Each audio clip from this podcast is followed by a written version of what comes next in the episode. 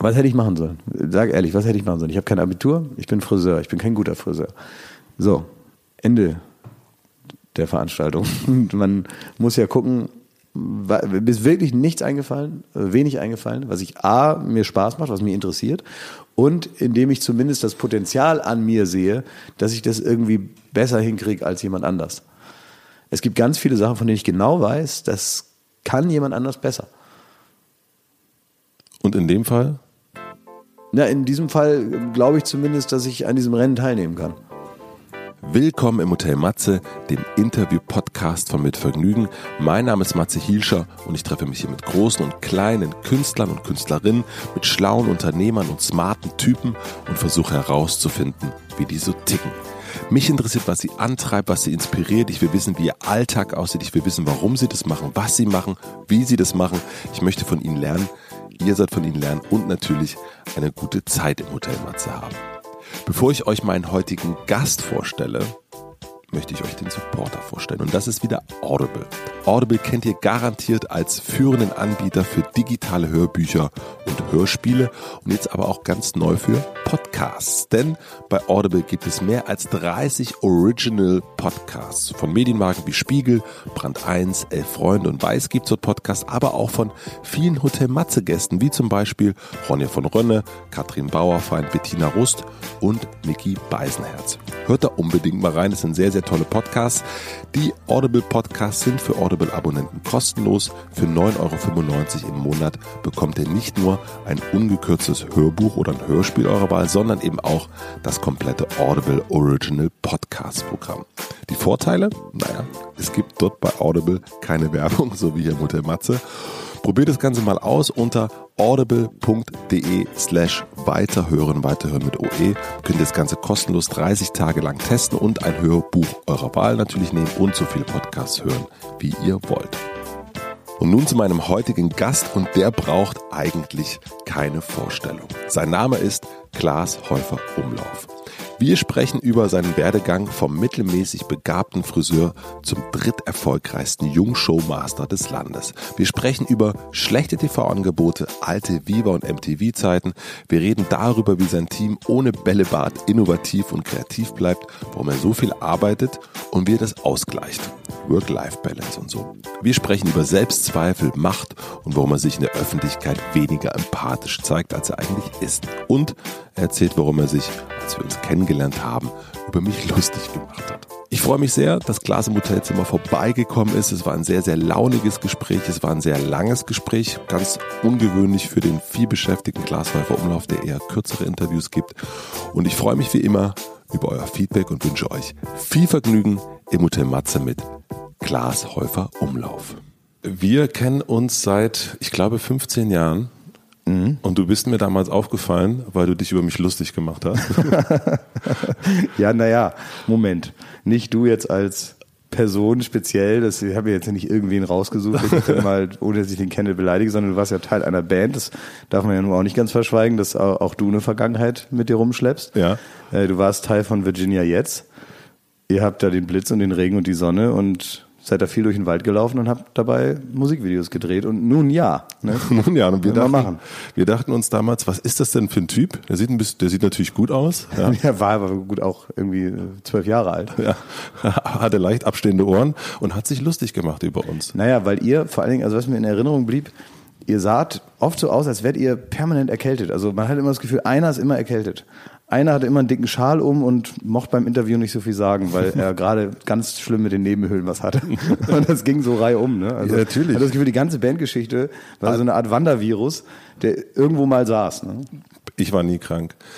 Ich habe mich aber gefragt, woher du das Selbstbewusstsein hattest damals schon, auch im, im, im Rückblick. Jetzt geht's ja auch nicht nur um uns. Äh, äh, Virginia war dann ein kleiner Fisch, aber du hast dich ja hingestellt aus dem gefühlten Nichts. So ko- kommt der Junge, äh, sie stellt sich hin, sieht aus wie zwölf und macht sich über die Leute lustig. Naja, ich mache mich ja, also ich habe mich ja nicht nur mit den Leuten lustig gemacht und ich glaube, es gibt da ja noch so eine, so eine Abstufung.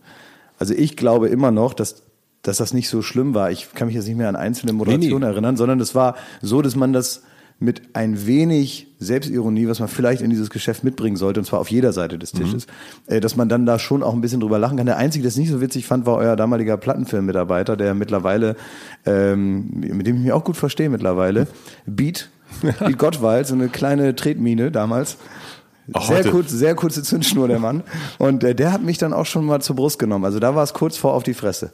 Nee, ich meinte das gar nicht nur auf Virginia Jetzt oder auf, auf, äh, auf, auf unsere Vergangenheit sozusagen, sondern allgemein dachte ich, der, woher kam diese Selbstsicherheit, sich dahinzustellen und eben keine Angst zu haben und einfach sich, also du warst damals schon der Einzige, der das so gemacht hat, finde ich. Also so, das, dadurch bist du ja auch wirklich aufgefallen, weil du standest bei Viva und während alle anderen immer gesagt haben, jetzt kommt irgendwie Virginia jetzt oder irgendwas anderes, hast du halt gesagt, guck mal, jetzt kommt Virginia jetzt, die sind schon wieder erkältet. ja, gut, ja, vielleicht wahrscheinlich aus dem Grund heraus, dass man ja dann das auch, also sich dann hinzustellen und überhaupt da zu moderieren, das ist ja wahrscheinlich die Entscheidung und die Hemmschwelle, von der mhm. du sprichst. Und dann aber einen Schritt vor und zwei zurückzugehen, macht dann ja auch keinen Sinn. Also wenn man dann da schon steht, dann muss man sich ja irgendwie was ausdenken. Und gerade wie du gesagt hast, also mir war das ja bewusst, dass kein, keine Sau weiß, was ich da eigentlich will. Und das Einzige, wie man dann da auffallen kann, ist natürlich anders zu sein als die anderen sechs da, ohne dass man das jetzt schlimm findet, wie die das machen. Wir haben uns alle gut verstanden und jeder hatte so seine Art, aber Gülschan oder so, die da damals auch moderierte, mit der ich mich wahnsinnig gut verstanden habe, die hatte eben eine grundsätzlich andere Art. Ich glaube, es bringt nichts, wenn man die eine Sache, die einem auffällt, dann nicht auch sagt. Also wenn man das Gefühl hat, man muss so eine Moderation dann schreiben oder sich ausdenken oder so, äh, von der man denkt, die passt jetzt hier in diesen Sender. Ich glaube, es gilt ja für alles Mögliche. Dann probierst du irgendwie dem dieser Sendung da gerecht zu werden, aber so groß und bedeutend ist die jetzt auch nicht, dass man sich da äh, untertänig äh, unter dem Format unterordnen muss. So wichtig waren diese Viva News ja jetzt auch nicht oder was wir da gemacht haben.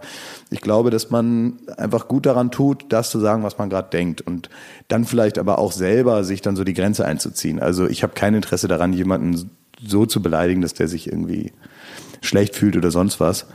Äh, sondern ich glaube zumindest, mit Ausnahmen und ein bisschen Tagesform. In der Regel kommt man damit zurecht mit der Art und Weise, wie ich darüber rede. Ähm, über wen darf man sich lustig machen? Über Leute, die sich erarbeitet haben. In gewisser Weise. Harald Schmidt hat ja mal gesagt, man darf sich äh, über äh, Leute lustig machen ab 10.000 Euro netto im Monat dann sind sie sozusagen freigegeben zum sich drüber lustig machen. Ja, ist natürlich, ja, stimmt wahrscheinlich äh, so, wenn man das mal durchleuchtet und dann ist das wahrscheinlich wirklich so. Aber eigentlich Leute, die eben auch ein bisschen was dafür getan haben. Also es gibt ja eben auch Menschen, die ganz, ganz viel dafür tun, dass sie einen gewissen Platz in der Öffentlichkeit haben und dann gehört das eben auch dann dazu. Also ich bin ja genauso Zielscheibe. Also ich mache ja auch Sachen, die dafür sorgen, dass man mal einen abkriegt und dann muss man eben damit dann auch klarkommen. Also ich nehme mich da ja nicht aus. Und ich finde, wenn man sich so in die Öffentlichkeit begibt, dann hat man auch so eine grundsätzliche Disposition, mhm. sich vor Leuten dann zu präsentieren in irgendeiner Art und Weise, wer sein halbes Leben abfilmen lässt von irgendeinem Doku-Kamerateam und mehr oder weniger mit dem, was er privat erlebt, eine Karriere fundiert. Der muss sich ja auch nicht wundern, wenn es dann eben in dem Metier auch noch zwei, drei andere Stellen gibt, die vielleicht ihre Show daraus bauen, das zu kommentieren, was da passiert. Also man muss eben dann da auch mit leben, dass man nicht nur irgendwas hinstellt, sondern dass eben darauf reagiert wird. Positiv, negativ, äh, lustig. Also da gibt's ja wesentlich beleidigendere Sachen. Ich glaube, wenn man irgendwas im Fernsehen macht und man liest sich mal irgendwelche Internetkommentare durch, äh, da wird jetzt nicht so darauf geachtet, dass das noch einen Unterhaltungswert hat, die Beleidigung, die man da reinschreibt. Wo hattest du damals dein Selbstbewusstsein? Äh, auf Sand gebaut. Einfach aus völlig, völlig unbegründeter Größenwahn und Großmannssucht. Also mit dieser vielleicht auch gar nicht so sympathischen ähm, Haltung. Ich kann das sehr gut. Mhm. Das hattest du schon auf jeden Fall, ne? Also so, so ein, also du bist da eigentlich, also interessanterweise auch. Ja, ja ich war zum Glück so jung. Also dadurch, dass ich da mit 20 oder 19 oder so das so angefangen habe, fällt mir das dann auch leichter ich glaube, wenn man ein bisschen älter ist und irgendwas anfängt, ist man vielleicht auch ein bisschen reflektierter oder denkt anders über sich nach und äh, scheut sich vielleicht davor, sich da so ein bisschen eklig auch hinzustellen und zu sagen, ich kann das. Wenn du aber dann sehr jung bist und weißt, es gibt jetzt diese, diesen kleinen Schlitz und wenn ich mit Anlauf gegen die Tür laufe, dann krieg ich sie auf, dann machst du das eben. Jetzt hätte ich da vielleicht mehr Hemmung oder würde mich mehr schämen oder sonst was. Das ist so ein bisschen wie, wie so Skifahren. Wenn du da nicht früh mit, also mit vier fährst du halt ohne Stöcker den größten Berg runter und machst dir keine Gedanken drum. Wenn du aber mit 30 anfängst, dann lauert hinter jeder Ecke der Tod. Also würdest du das heute auch jemandem empfehlen, das so zu machen? Nee, ich würde demjenigen empfehlen, zu überlegen, was er denn so machen möchte. Mal zu gucken, wie er so ist. Es gibt ja ganz viele Kollegen auch, die genau, ganz anders was machen, was ich aber total gut finde. Also wenn du das Gefühl hast, äh, derjenige, den ich da sehe, den ich nicht persönlich kenne, der macht das, was ihm gerade einfällt oder der redet so, wie es ihm gerade passt. Das äh, gibt's ja sogar bei viel formatierteren Moderatorenberufen. Also es gibt so beispielsweise Nachrichtensprecher, die irgendwie einen Eindruck hinterlassen haben, weil man das Gefühl hatte, trotz ihrer dann doch sehr klar strukturierten Arbeit, hat man das Gefühl, den Menschen kennenzulernen. Also man hat irgendwie, glaube ich, ein sehr klares persönliches Bild von jemandem wie Ulrich Wickert. Ja. Der hat natürlich auch viele Bücher geschrieben und hat sich auch abseits äh, seiner äh, Tagesthemen irgendwie präsentiert und einem die Chance gegeben, ihn kennenzulernen. Aber es gibt eben Leute, die so ein bisschen was von sich damit hineinbringen und das findet man, glaube ich, grundsätzlich sympathischer, wenn einem die Person im Wesen liegt. Hattest du damals Vorbilder? Ich weiß gar nicht, ob ich so richtige Vorbilder hatte. Also ich fand Markus Kafka fand ich immer super. Der hat ja dann das Pendant äh, zu den Viva News. Die Viva News war so ein bisschen der uncoole, der un, uncoole Abbild der MTV News. Mhm. Und Markus Kafka war da der kleinste, größte Moderator, den man sich vorstellen konnte und äh, hatte so seine Catchphrases. Haben wir wieder was gelernt. Recht herzlichen Dank für die Aufmerksamkeit. Was sind Auf deine? Wiedersehen. Hast du welche? Habe ich nicht. Nee. Nein, habe ich nicht. Fand ich immer doof. Der Mola hat, also bei Markus fand ich's cool. Mhm. Markus Kafka fand ich's cool, weil der da schon, muss ich sagen, äh, eine Autorität war bei MTV und das war schon immer noch alles ein bisschen cooler und wir haben da schon so ein bisschen rüber geschielt und gesagt, ah, also wenn, wenn ich mal groß bin, so groß wie Markus, dann möchte ich das auch mal machen. Und äh, also insofern war der, was das angeht, schon ein bisschen Vorbild. Ist vielleicht schwierig zu beurteilen, aber wie alt bist du jetzt? Oh, äh, 34. 34. Ganz großer Sprung von sozusagen, mit 14 hast du ja bei Viva angefangen oder mit 12, ähm, 20 Jahre. Würdest du sagen, dass du der jüngste, erfolgreichste TV-Moderator bist, den es gerade in Deutschland gibt? Also Habe ich mir noch nie, nie Gedanken drüber gemacht. Also ich bin auf jeden Fall äh, nicht der Gesichtsjüngste. Da gibt's so Leute wie Kai Pflaume, die mir da einfach den Rang ablaufen. Tägliches Sportprogramm. Ja. Der auch, wird auch immer, weil es gibt ja immer so Wahlen, ähm, wer der schönste Moderator ist Deutschlands.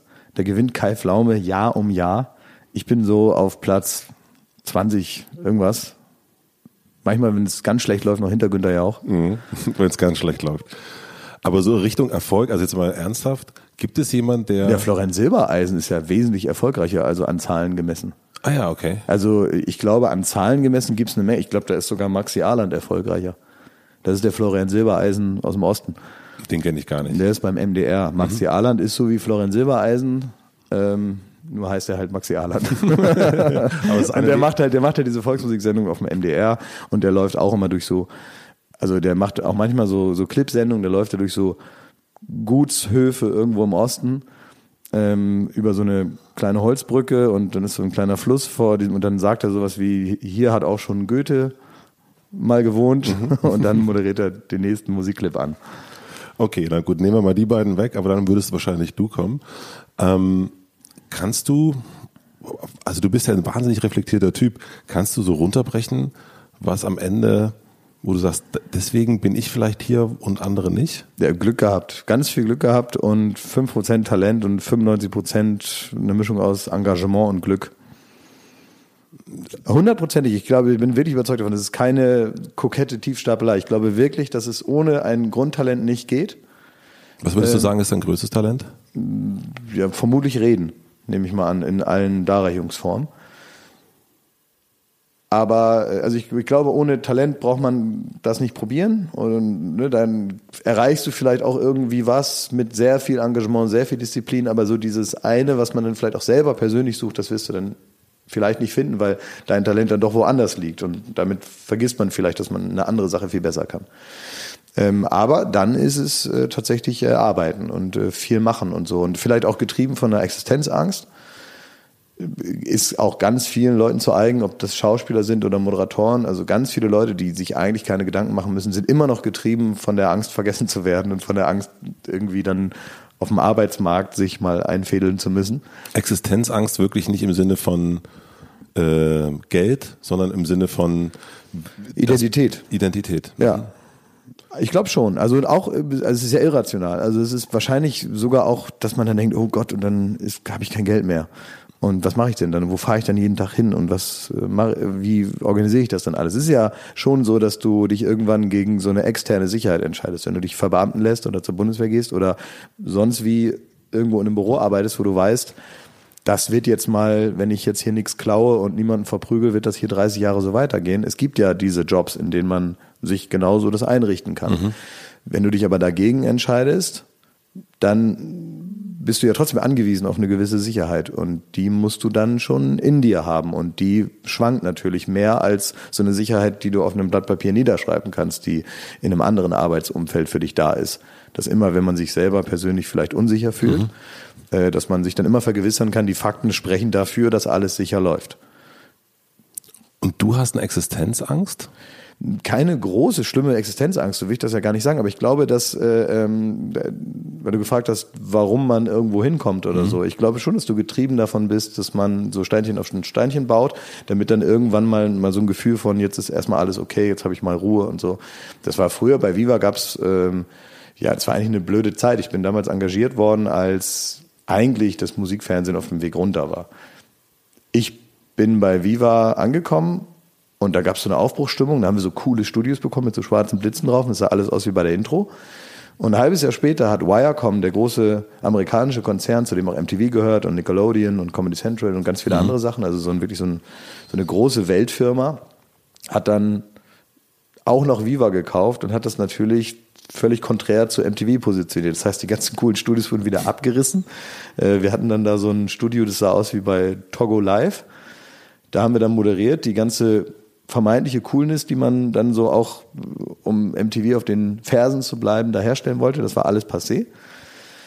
Und dann äh, wurde da auch wegrationalisiert. Also da gab es dann irgendwelche Leute, die saßen in New York bei Wirecom, die haben sich dann da die Mitarbeiterlisten angeguckt und die Zahlen, wer mhm. wo in welchem Department arbeitet, wie viele das sind. Und dann wurde da einfach mit dem Rotstift einmal, äh, haben sie da den Hammer kreisen lassen. Und dann hat sich das so ausgedünnt. Es wurde immer weniger. Und auch die Moderatoren hatten da natürlich weniger zu tun. Es war weniger ähm, lokal produzierter Content und weniger Shows und weniger Geld für die Shows und auch eine gewisse Leichtigkeit, die sonst in diesem jungen Unterhaltungsfernsehen, das war ja gar nicht mehr so Musikfernsehen, sondern es war eher so junges Unterhaltungsfernsehen, die ging dann verloren. Und auch wir Moderatoren mussten dann natürlich immer den Kopf einziehen, wenn es wieder hieß, mal gucken, wer jetzt gehen muss. Mhm. Ja, also man musste A so ein bisschen darauf achten, dass man nicht allzu viel verdient, weil man dann nicht unangenehm auffällt. Und ich war einer der wenigen, ich habe mich immer fest anstellen lassen. Die meisten hatten dann so freie Aufträge und hatten man so Rechnungen gestellt, haben dann erstmal mehr Geld gehabt. Aber du warst ein Sicherheitstyp dann an der Stelle. Ja, komischerweise. Also dann mhm. für diesen kleinen Bereich. Ist ja insgesamt trotzdem unsicher. Ja. Aber ich habe mich immer anstellen lassen, aber dann gab es teilweise nur so Vierteljahrverträge und Halbjahresverträge und so. Und dann hast du dich halt immer so über die Zeit gerettet und wusstest so, okay, bis Sommer ist hier alles in Ordnung. Aber es hängt da sowieso das Damoklesschwert drüber, dass du weißt, du kannst das jetzt hier nicht zehn Jahre machen. Du willst ja jetzt nicht hier zehn Jahre neben einem Faxgerät sitzen und hoffen, dass bei Interaktiv einer sich beteiligt sondern du weißt, das ist, das ist ja, das wächst ja nicht mit. Du wächst da irgendwann raus, dann bist du zu alt und dann bist du halt der, der peinliche Alte, der dann nicht die Kurve kriegt. Und diese Gefahr ist die ganze Zeit da. Und wenn du aber auch jahrelang gar nicht so richtig siehst, in welche Richtung soll es denn jetzt gehen. Das war ja nicht so einfach, in das Fernsehen, in das ich wollte, hineinzukommen, weil das gab's so gar nicht. Es gab so zwei, drei Leute, die irgendwie so Sendungen gemacht haben, die ich ganz cool fand. Aber es gab jetzt nicht den klassischen Einstieg. Und dass ich so beim Musikfernsehen bedient wurde, was neue Talente angeht, das hat bei uns jetzt noch so hingehauen, aber das war nicht absehbar. Das war jetzt nicht mehr der Trend. Mhm. Es war nicht so völlig logisch, dass du als Viva-Moderator sofort dann irgendwie irgendwann dann da aus deiner Ausbildung rausgenommen wirst zum Moderator und dann was Richtiges machen darfst. Was willst du denn machen? Also wie willst du denn im großen Fernsehen anfangen? Ich wollte nicht bei RTL irgendwelche keine Ahnung, was es damals gab. Ach so, damals gab es zum Beispiel eine Neuauflage vom Familienduell. Mhm. Das wurde mir mal angeboten. Ach so. Habe für RTL 2. Das hast du dann abgelehnt? Das habe ich abgelehnt, ja. Aber wie alt warst du? äh, weiß ich, keine Ahnung. Also es war in einer Zeit, wo, wo ich einen Freudentanz gemacht habe, als es Weihnachtsgeld gab. Aber krass, dass du das dann schon abgelehnt hast. Ich ja, das war so scheiße. Also naja, Familienduell ab, ablehnen, das ist jetzt nicht die große Heldentat. Naja, aber gut, wenn man jetzt so Anfang 20 ist, äh, in seiner WG wohnt, äh, nicht genau weiß, wie es weitergeht und dann kriegt man, man will schon ins Fernsehen, ist im Fernsehen und kriegt dann so die Möglichkeit. Ja, aber nicht um jeden Preis. Also, okay, ja, das ist ja schon, das, das sagt ja dann auch schon was aus. Ja, also natürlich definiert man sich auch so ein bisschen über die Sachen, die man nicht macht. Also das war mir schon klar, aber da fiel mir jetzt die Entscheidung nicht schwer. Da habe ich keine schlaflose Nacht gehabt, weil ich, äh, das hieß fünf gegen fünf, war aber Familienduell. Ja.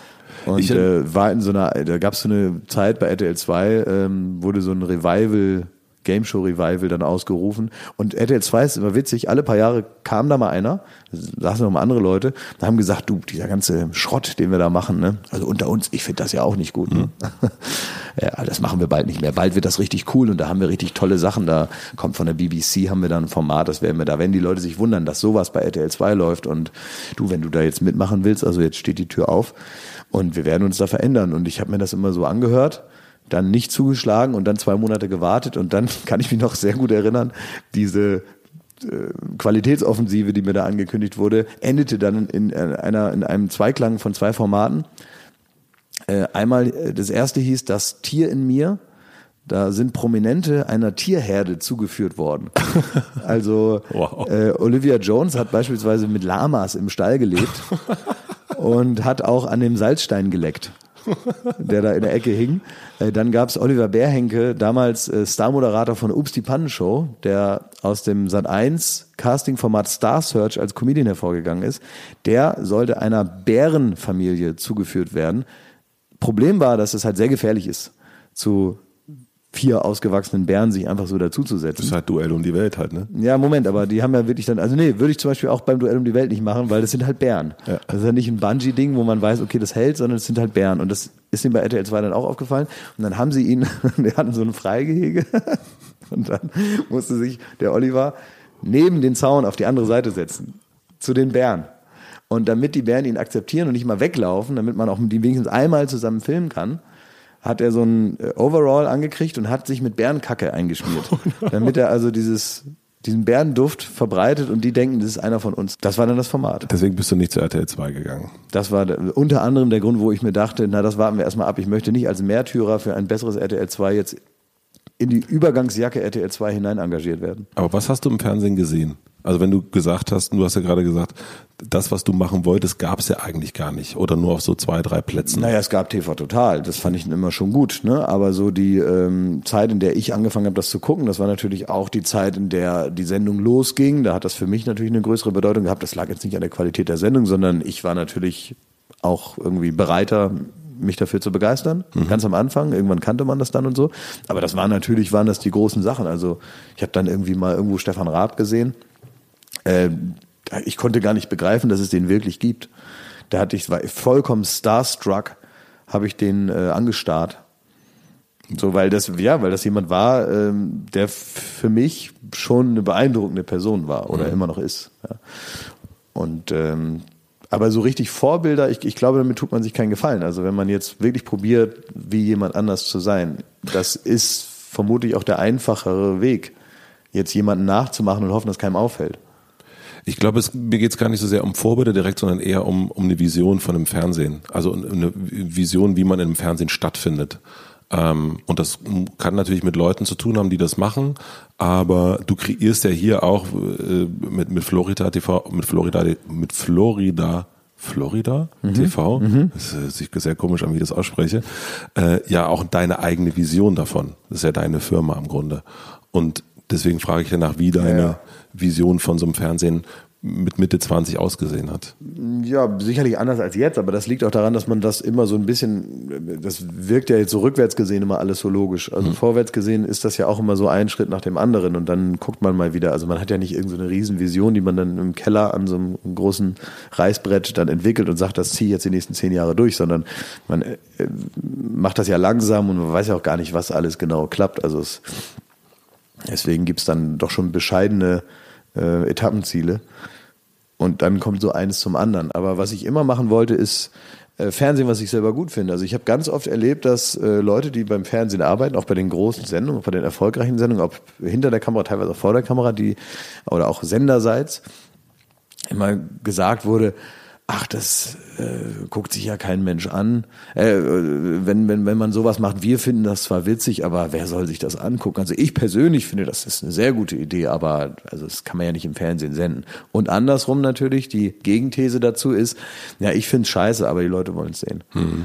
Und dieser Zynismus, mit der man dann, mit dem man dann umgehen muss, und Fernsehen macht, dass man gar nicht richtig beurteilen kann, weil es einem ja gar nicht gefällt. Es löst ja nichts in dir aus. Das ist, als wenn du ein, ein Lied schreiben musst, wo du die Melodie scheiße findest und dann sollst du entscheiden, ob das ein Hit wird. Ich finde das nicht vorstellbar, wenn das so gar nichts mit dir macht. Und das gibt's eben auch bei Fernsehen. Also, dass man so ein Gefühl kriegt und denkt, wow, das war gut jetzt das macht Spaß, so kann das sein.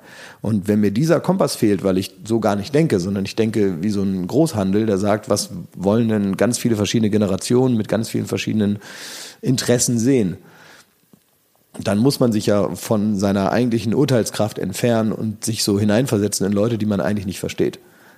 Und wie soll man dann was Besonderes machen? Wieso Fernsehen? Ähm, weiß nicht, finde ich gut viel Fernsehen geguckt. Du guckst auch wirklich viel Fernsehen, oder? Ähm, ja, mittlerweile nicht mehr so viel, aber ich ja, ich kenne schon alles und ich gucke mir dann schon alles an. Also manchmal gucke ich auch nur so ein bisschen, damit ich weiß, worum es geht.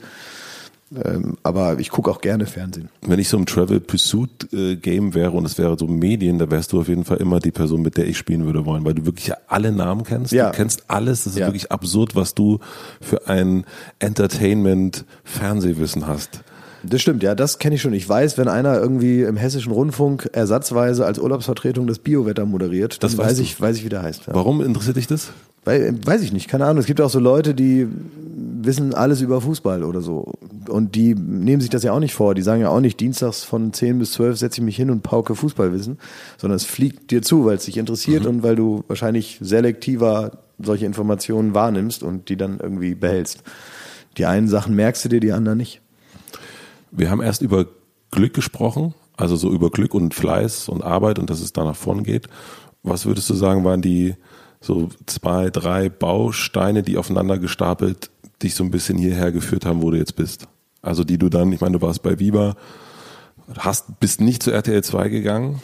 ähm, und ich erinnere mich noch an, äh, da haben wir uns dann das erste Mal außerhalb vom Fernsehen gesehen, ähm, dass du so, ich weiß nicht, wie alt du da warst, aber so eine Zeit hattest, wo du nicht genau wusstest, was du, was jetzt passiert. Ich glaube, da ging's, du fing, hast du angefangen mit Musik machen oder, oder mit, mit Gloria, glaube ich, ging das dann schon los, kann das sein sogar? Ja, wir haben ja lange angefangen, Musik zu machen, bevor es dann Gloria, Gloria wurde, genau. Hieß, ich genau, wusste, ja. dass du hast gesagt, du fährst nach Hamburg und machst Musik mit Ja, Marc. das habe ich schon, ich schon zehn Jahre. Genau. genau.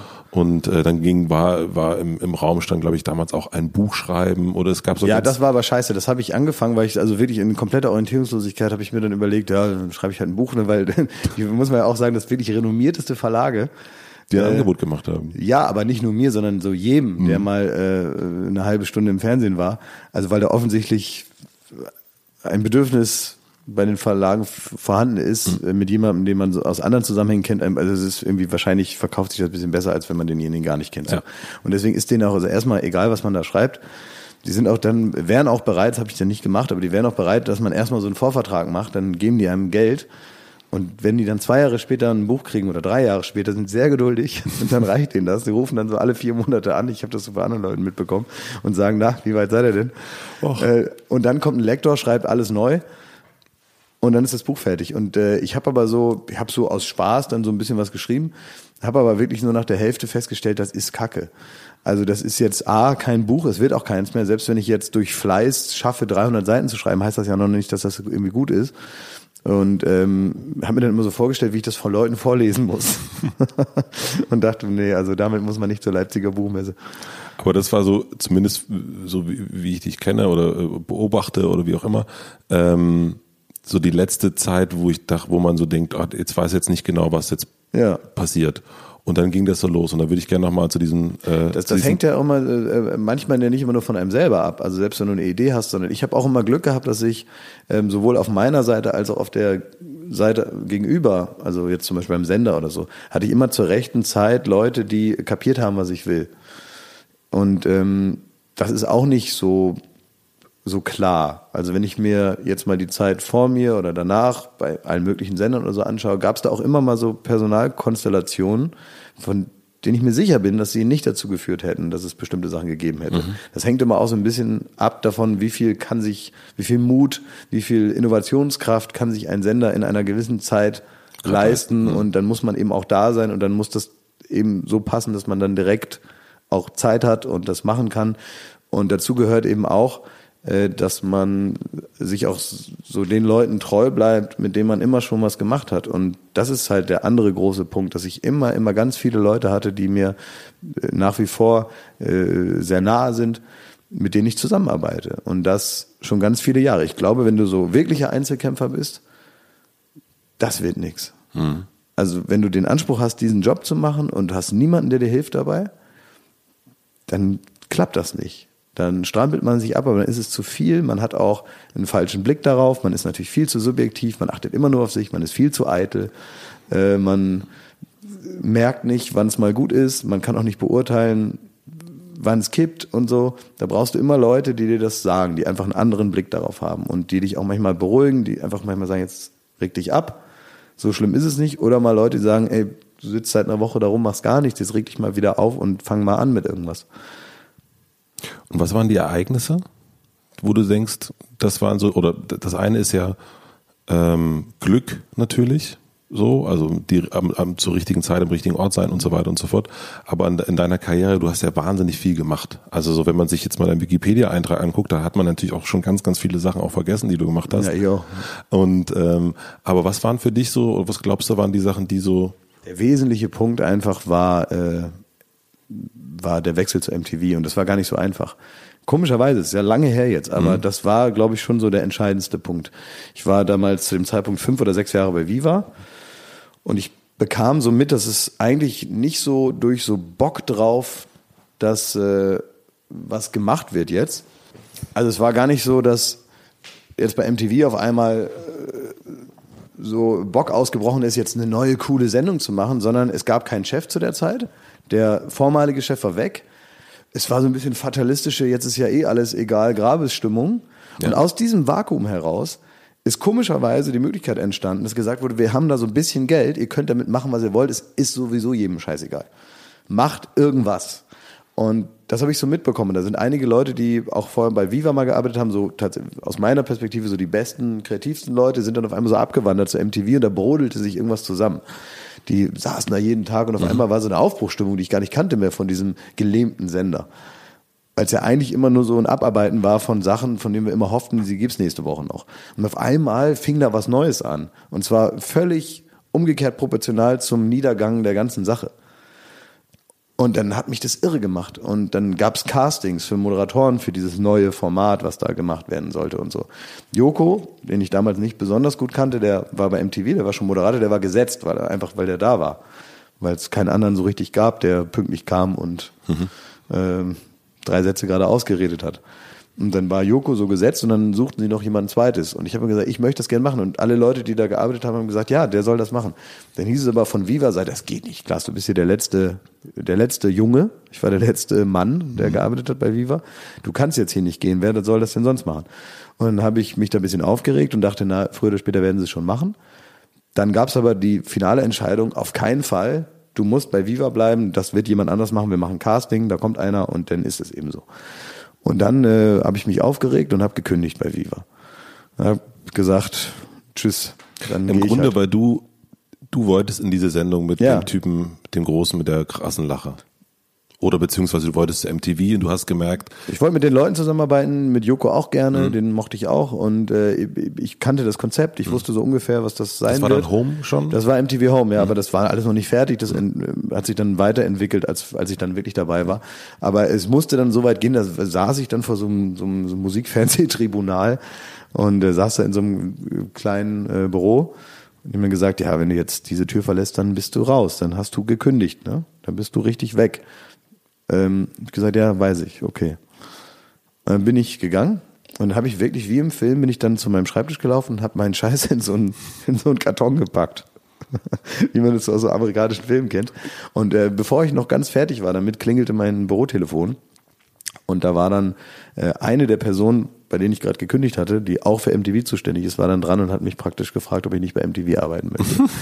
Aber die haben es halt bis zu dem Zeitpunkt nicht durchblicken lassen. Also die mussten, haben mich, also diese, haben sich dann wahrscheinlich gedacht, bevor der jetzt überhaupt nicht mehr kommt, dann kriegt er halt seinen Willen.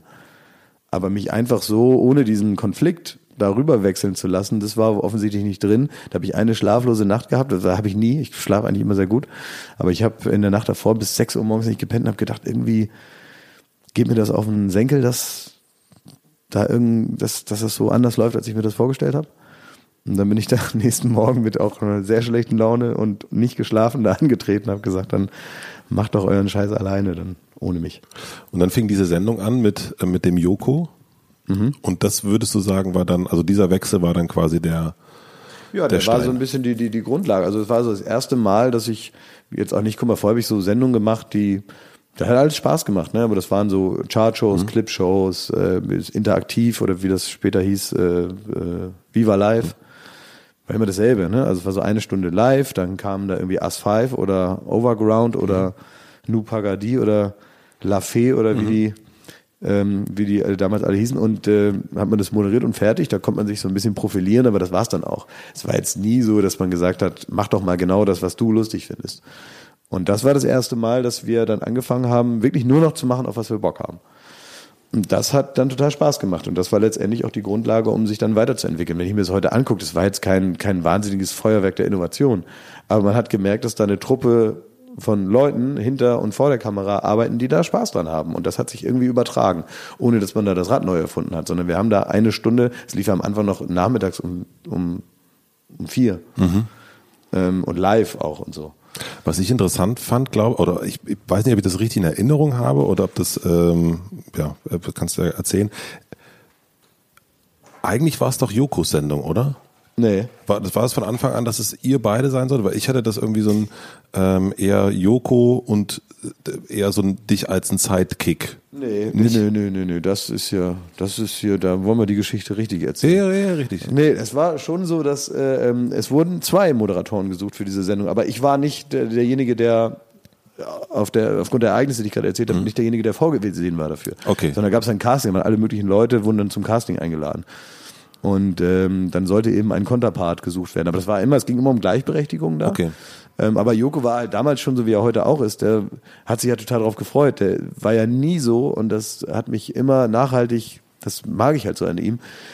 Der hat jetzt nie gesagt, ich will meine Sendung hier alleine machen und äh, was soll der da und so. Der, der hat immer gesagt, ja klar, den mag ich, mhm. mit dem möchte ich das machen. Also der hat nie dieses, diese Verdrängung ähm, so gehabt. Also ich, dadurch hatten wir auch nie so ein Konkurrenzding und deswegen hat es wirklich Spaß gemacht, weil da keiner irgendwie jetzt die Wörter gezählt hat, wer hier mehr sagt und wer öfter äh, geschnitten wird und so. Und da gibt es schon Kollegen, bei denen das so ist, wo man dann irgendeine Veranstaltung zusammen moderiert, die vielleicht auch nicht unbedingt im Fernsehen stattfinden muss und dann wird da in der Buchbesprechung vorher werden dann die Wörter gezählt, wer hier mehr sagt. Wirklich? ja. ja. Mir natürlich immer egal, weil ich denke, ich krieg selber Geld.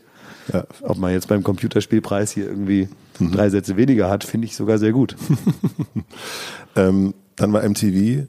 Wir, wir, springen mal so ein bisschen, dann seid ihr zu Neo Paradise. Äh, habt da das, nee, dann seid ihr zu ZDF Neo, mhm. habt dort Neo Paradise gemacht und dann war es, dann seid ihr zu Pro 7. Genau. Was du dann erlebt hast, finde ich, also so äh, mit diesem Wechsel auch zu Pro 7 mit neuen Möglichkeiten, sind ja unfassbare Erlebnisse äh, einhergegangen. Also du hast, du hast alle Menschen, glaube ich, getroffen, die man so treffen kann. Also so rein, ob das jetzt so Fotos sind, jetzt hier auch im Hotelzimmer mit Robbie Williams gesungen, mit Metallica rumgehangen, du hast dir irgendwelche Dinge an dein Gesicht äh, reinpflanzen lassen. ähm, was sind denn für dich, was ist für dich so eine Geschichte, wo du sagst, so, das ist wirklich, das ist die Geschichte, die ich gerne bei einem Essen erzähle. Das ist irgendwie meine voll okay Angebergeschichte.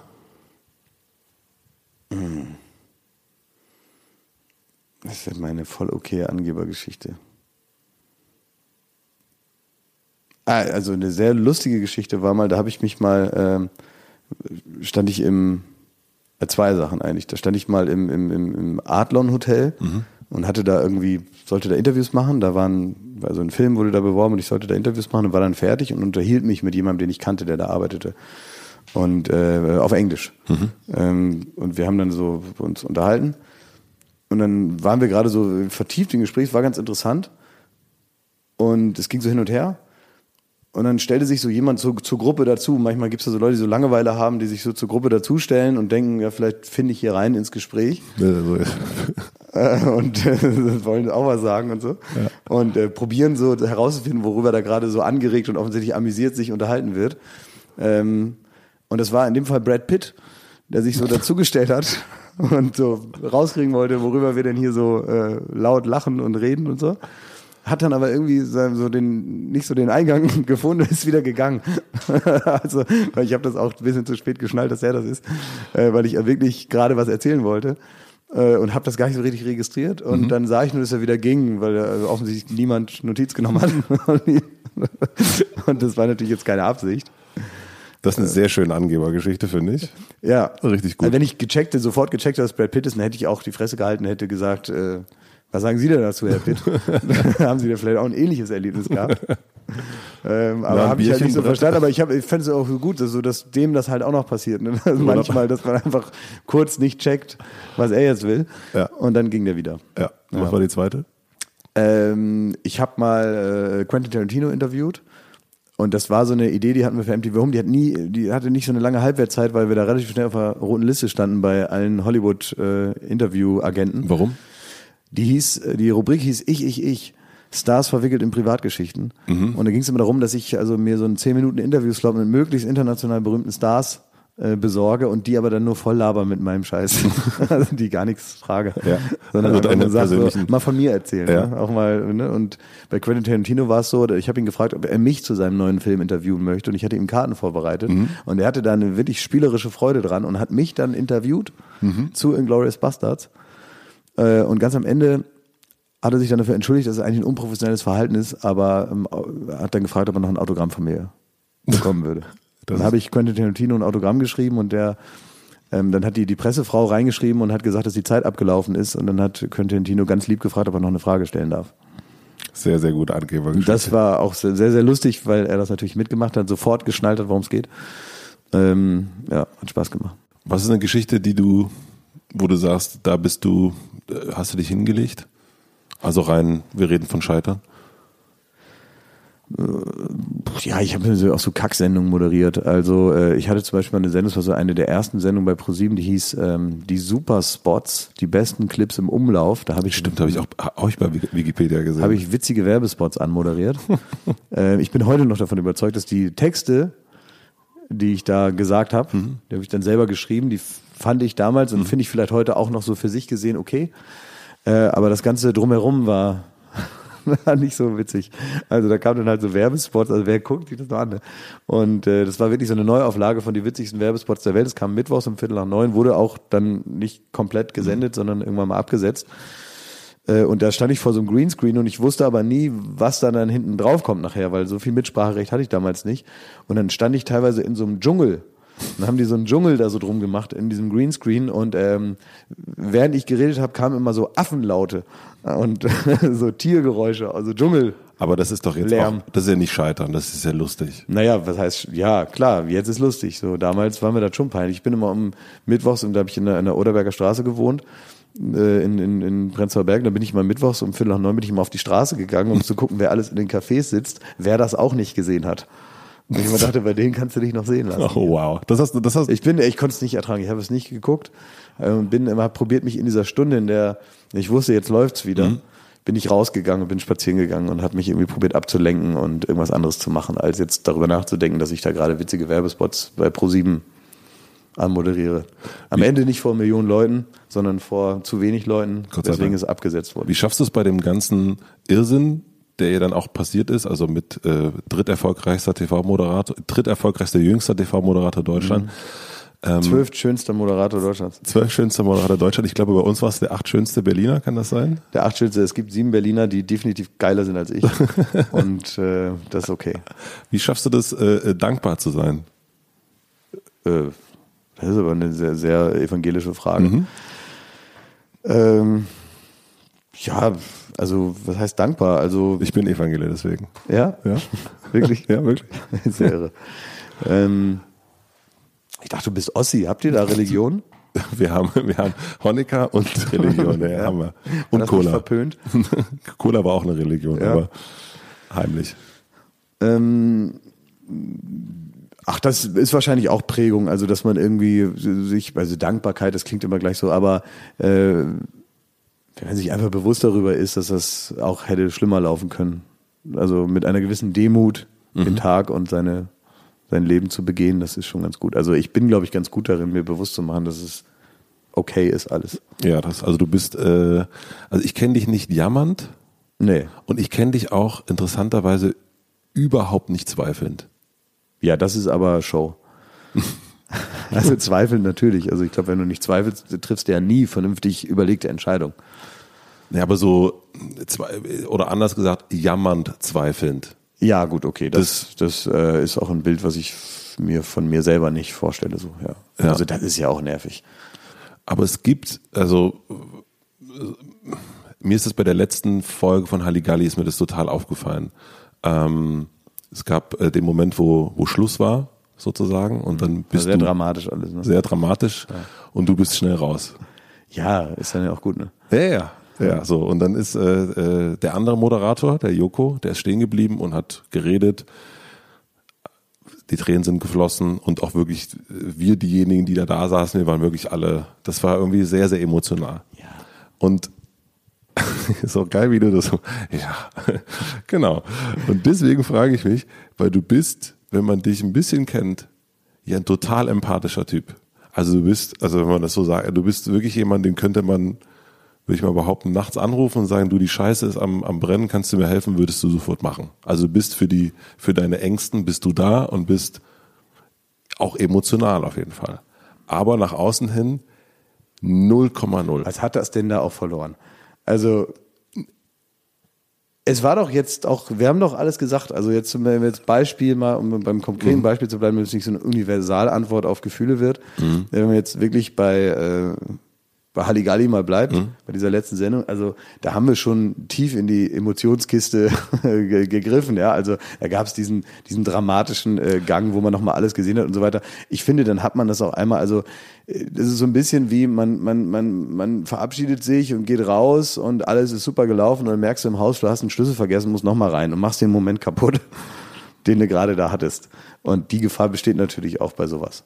Dass man dann einfach so, äh, eigentlich so einen schönen Punkt gesetzt hat und dann kommt man nochmal rein und sagt, eine Frage habe ich noch und man denkt, äh, Ja, worauf ich eigentlich hinaus wollte, ist, du, wir hatten das schon mal in einem anderen Interview, was wir beide miteinander hatten. Äh, da habe ich dich gefragt, was du niemals vor der Kamera machen würdest. Und da hast du äh, ge- gezeigt in dem Interview weinen. ja, Ja. Ne, muss ja nicht sein. Muss ja nicht sein. Und äh, warum trennst du das so krass? Weil das ja nichts von, ich heul ja sowieso nicht jeden Tag und ich, ich Nee, nee, ich sowieso finde- nicht. Aber du bist ja eigentlich, also als von der Natur aus bist du ja schon eher jemand, deswegen sage ich das, eher empathisch und irgendwie sehr, sehr mitfühlend. Ja. Aber nach äh, im Fernsehen bist du ja wirklich, oder in der Öffentlichkeit, sagen wir mal, Also ich bin jetzt Grad kälter als normal. Kann sein. Aber äh, es ist ja auch eben nur eine Facette. Also ich schmeiß mich da ja auch nicht mit 100 Prozent meiner Persönlichkeit da in die, also was soll das? Ne, ma- machen ja andere Leute auch nicht. Also ich, ich äh, in anderen Berufen. Äh, ich traue irgendwie meinem Postboten auch zu, dass er Gefühle hat. Trotzdem möchte ich nicht, dass er heulend vor der Tür steht und sagt, hier ein Paket für Sie. Na gut, es gibt schon einen Und, Unterschied äh, zwischen und dem Showmaster und dem Postboten. Ja, mag schon sein, aber ich finde trotzdem, dass es so gewisse äh, Gefühle gibt. Ich weiß ja auch, was ich selber im Fernsehen ertrage, was ich nicht ertrage. Und ich halte auch nichts davon, jetzt äh, ein ganz kalter Fisch zu sein und so überhaupt nicht, überhaupt keine Herzenswärme in, in, in diesen Bereich zu bringen. Da gibt es einfach Sendungen, die erfordern das in gewisser Weise und dann kann man das auch mal machen. Aber äh, ich finde trotzdem, dass es irgendwo mal gut ist. Also. Ja, ja, das ist, äh, Also manchmal rührt mich auch was in der Sendung, wenn wenn es da irgendwie äh, irgendein, irgendeine Liebesbekundung gibt äh, oder da ist irgendwie ein Kind, was was ganz toll macht und das ist rührend oder so, dann äh, erreicht mich das auch und trotzdem ähm, lasse ich mir da keine Packung Taschentücher bringen dann. Also das kriegt man ja anders verarbeitet, oder? ja, ja, ja, ja. Warum machst du das, was du machst? Äh, weil mir nichts anderes überbleibt. Nein. Doch. Was hätte ich machen sollen? Sag ehrlich, was hätte ich machen sollen? Ich habe kein Abitur, ich bin Friseur, ich bin kein guter Friseur. So, Ende der Veranstaltung. Und man muss ja gucken, Mir ist wirklich nichts eingefallen, äh, wenig eingefallen, was ich A, mir Spaß macht, was mich interessiert und indem ich zumindest das Potenzial an mir sehe, dass ich das irgendwie besser hinkriege als jemand anders. Es gibt ganz viele Sachen, von denen ich genau weiß, das kann jemand anders besser. Und in dem Fall? Na, in diesem Fall glaube ich zumindest, dass ich an diesem Rennen teilnehmen kann.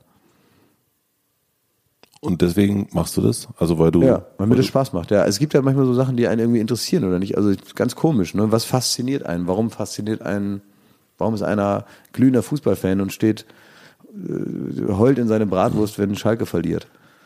Warum, ne? Also man weiß es ja nicht. Wahrscheinlich Prägung, ein bisschen Elternhaus und so, ne?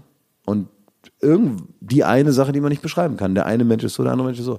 Und man weiß nicht, warum das so ist. Und die sind schon mit vier oder fünf sind die schon so, wie sie sind. Und das wird dann auch nicht mehr groß anders.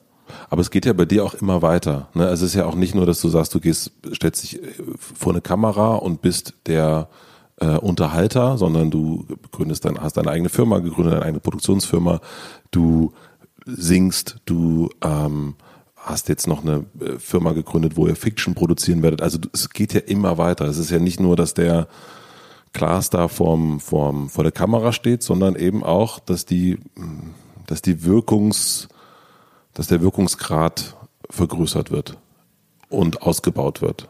Und das ja, ist ja das so. ist nicht, nicht so richtig dieses, äh, dieses sich ausbreiten äh, Grundgefühl, dem, äh, dem das zuzuordnen ist, sondern man macht irgendeine Sache, versteht die, macht Spaß und dann macht man was anderes. Also äh, das, das ist wahrscheinlich auch so eine Persönlichkeitssache. Meine Mutter, die hat alle sieben Jahre alles über den Haufen geworfen, hat woanders angefangen zu arbeiten. Ja, ja weil die, die hat zuletzt hat sie mit, mit, war das, mit 58 hat sie gekündigt. Und die rief mich an und hat gesagt, äh, Klaas, ich habe heute Morgen gekündigt. Ich sag, bist du eigentlich komplett bescheuert? Die ganze Welt sucht Jobs und du kündigst mit 58, 57. Wer, wer will dich denn jetzt noch äh, woanders anstellen? Und sie hat gesagt, ja, ging aber nicht anders, hat mir keinen Spaß mehr gemacht. Und jetzt hat sie einen anderen Job und der macht ihr total Spaß. also alles okay. Ja, das ist ja äh, Viva und MTV, Glashäufer Umlauf. Ja, ein bisschen schon. Also ich glaube schon, dass man das so mitbekommt, äh, aber das liegt eher daran, dass man ja irgendwie, äh, ich bin ja jetzt nicht 60 und habe, äh, also ich will ja auch noch irgendwas lernen und irgendwas Neues machen und mal gucken, wie, wie das so ist und so, mal neue Leute kennenlernen. Und dadurch, darum baust du sozusagen ja, und dadurch, Firmen. genau, ja, dann überlege ich mir halt, was ich so machen kann. Aber das ist nie, weil ich denke, ich muss jetzt mal irgendeine Firma machen, was fällt mir denn ein? Was könnte ich denn mal verkaufen? Sondern, äh, sondern ich denke irgendwie, meistens ist es so, dass ich Leute kennenlernen und mich gut verstehe und man so eine gemeinsame Idee hat und das ist dann so die Ko Konsequenz. Also irgendwann führt das dann dazu. Also da bin ich dann nicht mutlos oder so, dann mache ich das eben. Wie viele Leute arbeiten jetzt hier bei Florida? Oh, weiß ich gar nicht aktuell so. Ich glaube so 65 oder so. Wie, jetzt bist du natürlich auch sehr, also durch diese ganzen Firmen, durch deinen Job, Familie und so weiter und so fort, durch die Verpflichtung, du bist ja immer on. Und du bist auch jemand, der gefühlt zumindest immer, ja, also immer ein Projekt hat, sich um irgendwas kümmern muss. So. Ja. Ähm, welche, wann bist du für dich da? Gibt es Momente, wo du sagst? Jeden Tag. Ja, jeden Tag. Ja? Ich habe überhaupt kein Gefühl von, äh, ich brauche brauch mal einen Ausgleich und muss mal Sabbatical machen und mhm. drei Monate in Thailand mhm. übers Leben nachdenken. Da, ähm, diesen Drang verspüre ich überhaupt nicht. Ich bin äh, äh, grundzufrieden und ähm, habe an jedem Tag genug Zeit, also so viel Zeit, wie ich glaube, dass man dafür braucht, mhm. habe ich dafür. Also es ist nie so ein Mangelgefühl, dass ich denke, manchmal ist es klar, also jetzt so, ohne jetzt allzu philosophisch zu werden, manchmal gibt es so Tage, wo man einfach denkt, jetzt reicht's auch mal, jetzt könnten mal diese, dieser, diese, könnte diese, diese Autowaschanlage, in die man vor drei Wochen reingelaufen ist, die könnte jetzt auch mal zu Ende sein. Manchmal gibt's das, wenn man dann irgendwie zu viel anzettelt und man irgendwie merkt, man kommt nicht so richtig zurecht mit seinem Zeitplan, mhm. das nervt dann, aber das kennt auch jeder. Mhm. Das hat jetzt nichts mit so einer Grundeinstellung zu tun oder mit so einer lebensphilosophischen Organisation oder sowas. Aber so, äh, ähm, so, so, so Schwachsinn wie Work-by-Life-Balance oder was, oder wie man das da nennt, äh, ja, gut. Also finde ich, äh, finde ich ist Quatsch. ja, wie, wie weinen. Ähm, Kriegt man schon irgendwie hin, ne? Muss man ja nicht so nennen. Also läuft. Äh, ja, nie mehr außer Atem sein. Genau. Es gibt so kleine Luxussachen, die ich mir erlaube, Wie zum Beispiel nie mehr außer Atem sein. Ja. Das probiere ich hinzukriegen. Ich bin aber jetzt schon zwei Tage mit dem Fahrrad zur Arbeit gefahren. Ich fahre sehr gemütlich. Ähm, war auch, aber war gestern war ich kurz außer Atem, weil ich so einen Berg hoch musste. Da habe ich mich schon sehr geärgert. Ich finde es bei dir ähm, erstaunlich, wie wenig Sport du machst. Ja. Dass keine du, Zeit. Ja, keine Zeit für Sport machen, aber trotzdem bist du ja fit. Ja, naja, und also. Äh, ja, also schon. Ich sehe so aus, also aber lass mich mal 100 Meter rennen, ich kriege multiples Organversagen, wenn ich äh, wenn ich mir Sportschuhe anziehe. Wirst du irgendwann mal eine Biografie schreiben über Nein. Dich? Es wurde ja schon eine geschrieben. Ich ja, ja. Ja, äh, Joko hat ja mal eine für mich geschrieben. Ich bin dann mal Kult, heißt die. Ähm, die hat sich so gut verkauft, die hat sich, glaube ich, äh, über, äh, ich glaube, 100.000 Mal verkauft. ähm, das kann ich ja eh nicht mehr mit einer, mit einer Biografie, mit einer richtigen Biografie einholen. Aber es ist doch wahnsinnig absurd, oder? Ja. Also, dass man, also diesen, dass man sowas machen kann, ja? Dass so ein, dass so ein Buch rauskommt, wo nichts drinsteht im Grunde, bis ein paar Seiten mhm. und dass sich das wirklich 100.000 Mal verkauft. Das ja. ist das ist absurd, da darf man nicht so viel drüber nachdenken, das stimmt schon, ja. Aber das ist ja auch witzig, also es ist einfach nur Quatsch machen und zwar äh, äh halt in, in etwas größerem Stil, aber. Ich finde es immer wieder erstaunlich, dass es sowas gibt, dass es so ein, dass es Menschen gibt, die zwei Millionen Follower haben und die, also was es auch, ja, also natürlich auch eine gewisse Macht, was es bedeutet, aber dass man natürlich auch vorsichtig sein muss und das ist irgendwie, das ist, oder dass man halt irgendwie, man macht so einen Quatsch, wie so ein Buch, ja, was ist also so eine Biografie. Und es gibt Leute, die wahnsinnig viel, die setzen sich hin und schreiben ein Buch, sitzen irgendwo äh, in, in ein halbes Jahr bei sich zu Hause, kündigen ihren Job und schreiben dieses Buch, um dieses Buch zu schreiben. Und dann bringen sie es raus und es lesen tausend Leute. Ja, aber das, das ist, ist natürlich, ja, das hat aber, äh, hat ja original nichts damit zu tun, ob das Buch gut oder schlecht ist. Also manchmal schon. Manchmal sind Bücher so schlecht, dass sie keiner ja, liest. Auf jeden Fall. Äh, ja. Gilt auch für viele Bücher wahrscheinlich. Mhm. Aber es gibt bestimmt ganz viele Bücher, die total super sind. Oder es gibt ja auch so auch äh, kulturgeschichtlich ganz viele Leute, die sonst was gemacht haben, Bilder gemalt und Bücher geschrieben und ein Leben lang erfolglos gewesen. Und nachdem sie tot waren, hat irgendeiner gemerkt, oh, das ist ja gar nicht schlecht. Und dann ging's ab. Mhm. Das ist natürlich tragisch einfach, weil es hängt eben nicht nur damit zusammen. Mhm. Das ist das, was ich gerade gesagt habe. Es müssen irgendwie dann auch so die X- und Y-Achse, die muss eben auch zusammenpassen. Und man kann nur eine von beiden Achsen selber bestimmen. Die andere, die muss einfach kommen. Das muss in die, in die Zeit passen, in den Zeitgeist äh, es muss zur rechten Zeit einer an den richtigen Platz legen, dann muss es noch einer sehen, der dann vielleicht dafür sorgt, dass es noch mehr Leute irgendwie mitkriegen und so. Das ist so eine Dominosteinkette, die man nicht so richtig planen kann. Also man kann am Reißbrett Sachen planen und manchmal klappt das auch, aber die Geschichten, von denen du gerade sprichst, die passieren dann eben doch durch so durch so eine unplanbare Konstellation von Sachen, durch bestimmte Leute, durch richtige Zeit, durch etwas, was jemand interessiert und so. Und dabei ist nicht alleine die Qualität entscheidend. Ja, das ist krass, ne? Also das ja. ist gar nicht, äh, aber du sagst ja auch, ne, man, man darf eigentlich gar nicht so viel darüber nachdenken, dass Natürlich man das nicht, also dass nee, man. weil du wirst es ja sowieso nicht verstehen. Es hat ja keine, es hat ja keine in sich geschlossene Logik oder so. Dass man sagt, ach, so geht das. Wäre auch schade, ne? Also gibt's ja in der Musik auch nicht. Da gibt's zwar Leute, die sagen, also ich weiß, wie ich einen Song bauen muss, damit er im Radio gespielt wird. Mhm. Da dürfen nicht so viele Gitarren drin sein und möglichst keine Pausen und so dreieinhalb Minuten und nicht länger und nicht kürzer. Dann wird der oft im Radio gespielt, viele Leute hören den und das Potenzial, dass das dann Hit wird, ist natürlich größer, einfach weil den mehr Leute erreichen, so dieser Song. Ähm, aber diese eine Grundformel für das mache ich jetzt und das, das ist, das geht in die Musikgeschichte ein und wird noch ein Riesenhit. Die Songs, an die man sich erinnert am Ende eines Lebens, ähm, das sind halt Strawberry sind, Fields. Ja, das sind halt die Songs, die einfach irgendwie mal so passiert sind. Mhm. Denkst du drüber nach, wenn du twitterst? Ja, klar. Natürlich. Also man soll ich jetzt auch nicht so viel Mühe geben, aber äh, natürlich denke ich darüber nach. Ja, logisch. Ja. Ähm, was du hattest das erst schon gesagt, ganz, äh, ganz, ganz am Anfang vom Gespräch, dass du äh, eines der Sachen, die du für, ähm, also als, für, für dich so, wo du sagst, deswegen bist du vielleicht da, wo du bist, weil du auf die Leute gesetzt hast, mit denen du schon super lange arbeitest. Ja. Und wenn man jetzt hier so ein, äh, ich bin erst hier reingekommen ins Hotel mhm. und da ist dann sind dann Gesichter, die ich halt wirklich schon immer kenne von dir. Ja. Also das ist immer dieselben. Äh, immer dieselben Pissnasen. Äh, immer noch da. Vor allen Dingen Thomas Schmidt. Ähm, war dein erster Mitarbeiter bei Florida TV, ja, richtig? War der erste Mitarbeiter. Lange Zeit auch der einzige.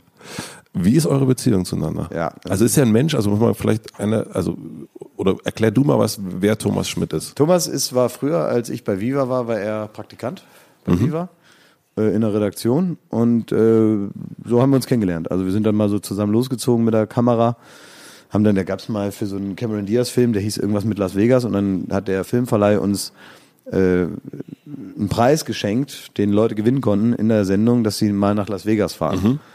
Für zwei Tage, drei Tage. Und äh, wir haben uns dann zusammengetan und haben gesagt, gut, dann begleiten wir die und machen dann einen Beitrag draus. Dann konnten wir halt auch mal nach Las Vegas.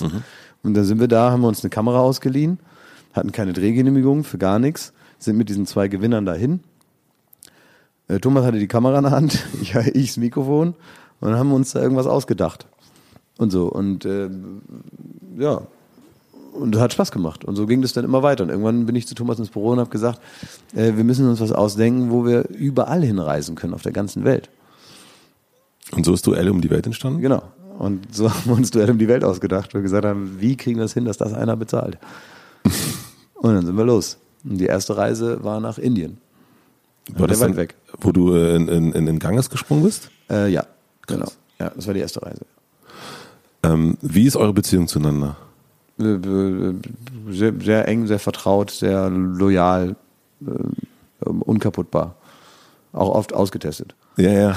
Also ich, äh, äh, ich finde es wirklich erstaunlich, dass eben so viele Leute hier schon so lange sind. Also ne, dass du so eine ähm, so einen Ort kreiert hast, wo die Menschen natürlich auch bleiben, wo die bereit sind. Also so bei, äh, jemand wie Thomas, der ja eigentlich dein erster Mitarbeiter ist, aber schon sehr weit im Hintergrund. Also im Hintergrund, man kriegt ihn, also so, man sieht halt dich und man sieht Das Geschäftsführer ja, mittlerweile. ne? aber man, man, man sieht die Person ja nicht nach außen. So, Nee, nee, bei- beim Duell um die Welt, das ist immer der, der da hinter der Kamera immer mich da anmotzt. Das ist Thomas. Ja. Ja. Ähm, wie schaffst du es, dass die bleiben? Also was glaubst du, was, was du hier kreiert Die hast? emotional abhängig gemacht von mir. Ja, genau. Durch die reine emotionale Abhängigkeit. Deine, deine Die- Art und Weise, dein Heulen und Schreien, Schreien hier, Me Too, ja, ja, auf jeden Fall. Ja.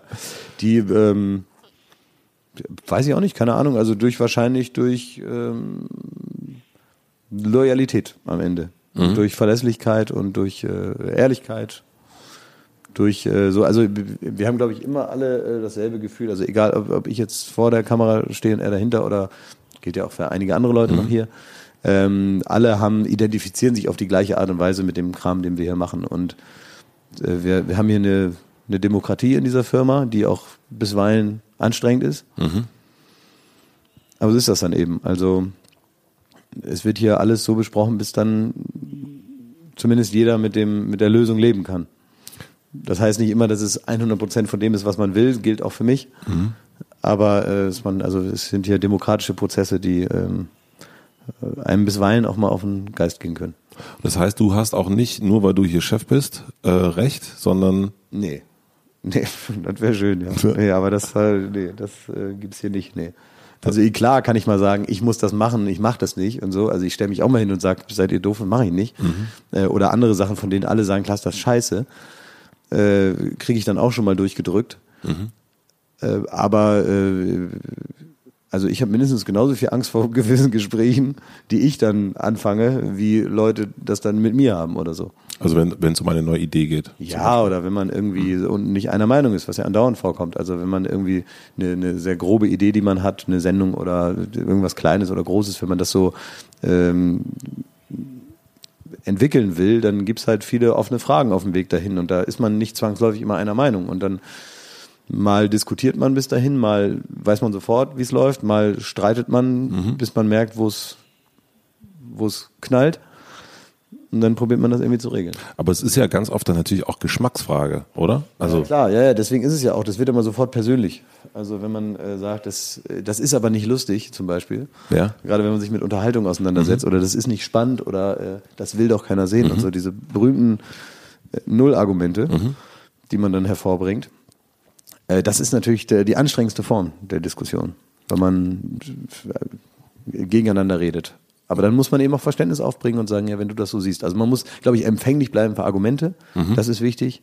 Dass man auch mal, auch mal in der Lage ist, obwohl man sich gerade extrem echauffiert hat und sich eigentlich lächerlich damit macht, indem man jetzt sagt, na, dann machen wir es halt so.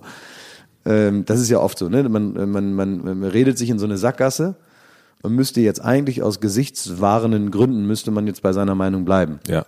Damit man den Status in diesem Gespräch hält. Und das dann nicht zu machen und sich so gut zu kennen, dass man dann sagt, ich habe jetzt zwar eine halbe Stunde mich hier aufgeblasen äh, und gesagt, dass das die einzige Wahrheit ist, die ich hier verkünde. Äh, und nach einer halben Stunde fällt einem auf, das stimmt ja gar nicht. dann muss man halt dann auch die Eier haben zu sagen, ja, gut, du hast recht. Klappt mal besser, mal schlechter, aber die grundsätzliche Bereitschaft, sowas zu machen, die muss da sein. Und auf allen Seiten. Hier gibt's ja in dem äh, in eurem Büro äh, bei Florida gibt's keine Bälle, gibt's kein Bällebad, es gibt keine Tischtennisplatte. Ja, es wird auch oft bemängelt von den Mitarbeitern. Dass es hier nicht so schön ist wie bei Google. Ja. Ja. Ähm, wie schaffst du es, dass der Laden oder wie schafft ihr das, dass der Laden so kreativ bleibt und auch frisch bleibt? Ne, es kommen ja Druck, Druck, Druck. Unter Druck entstehen Diamanten. glaube ich nicht. Also es sieht hier relativ locker aus. Ähm, Weiß ich auch nicht. Also die, ich glaube tatsächlich, dass es einfach Spaß macht, äh, das, was wir machen. Wir müssen nicht irgendwie Naked Attraction produzieren, das hilft sehr. Dass wir nicht irgendwie hier Big Brother machen oder äh, die große Trampolinshow mit äh, sonst wem, sondern dass die Sachen, die wir hier machen, glaube ich, auch alle irgendwie ganz gut finden. Äh, wir haben uns bislang davor trotzdem geht's ja immer wieder darum, auch neue Sachen. Also ich meine, so Ja. ein, äh, neue Sachen zu produzieren, sich nicht zu wiederholen. Ja. Ähm, jetzt, jetzt ist Late Night draußen jede Woche eine Sendung, die um sich um dich dreht im Grunde. Ja. Da einen, einen anderen Ton zu finden als früher. Jetzt auch nicht, du willst auch nicht Halligalli 50 Prozent nur sein, sondern Mhm. du willst eine eigene Sache kreieren. Und es hat natürlich auch ganz viel, hat natürlich was mit einem, mit Ideen zu tun. Ja, ich muss ja, also ich glaube, der Fehler ist, äh, Leute dazu haben, die du erstmal begeistern musst für irgendwas. Sondern die müssen genauso begeistert sein von der Idee, bevor sie da ist, äh, wie ich. Also ich habe ja gar keine Lust, hier den großen Motivationstrainer zu spielen und zu sagen, warum das jetzt eine gute Idee ist, dass wir das und das machen. Sondern das muss ja schon irgendwie da sein vorher. Und dann macht's auch Bock und da gibt's auch Tage, das nervt dann auch. Oder wir haben auch äh, Auseinandersetzungen darüber.